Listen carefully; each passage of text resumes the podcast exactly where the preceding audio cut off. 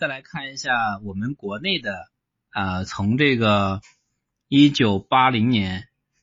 到二零一八年这段时间的这个银行的基准利率的一个变动曲线啊，我这里有张图，那您也可以看这个下方的这个里边也会，我会把这张图放上去。那这张图呢，在一九嗯一九八几年的时候，一九八八年、一九八九年的时候。也就是说，我出生那那段时间，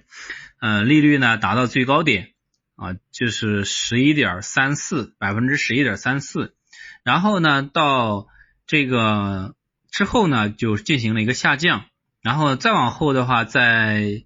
一九九六年的时候又重新上升了，到达到了十百分之十点九八，之后呢就开始一路下降，在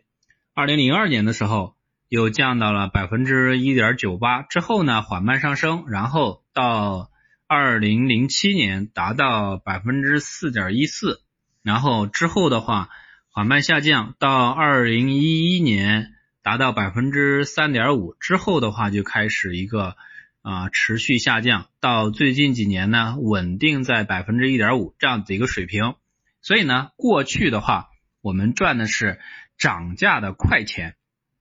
比如说房子，比如说其他方面的一些，就是赚涨价的快钱。未来的话，从这个趋势来看，未来的话，我们要赚增长的慢钱。所以呢，以史为鉴，我们可以预见未来。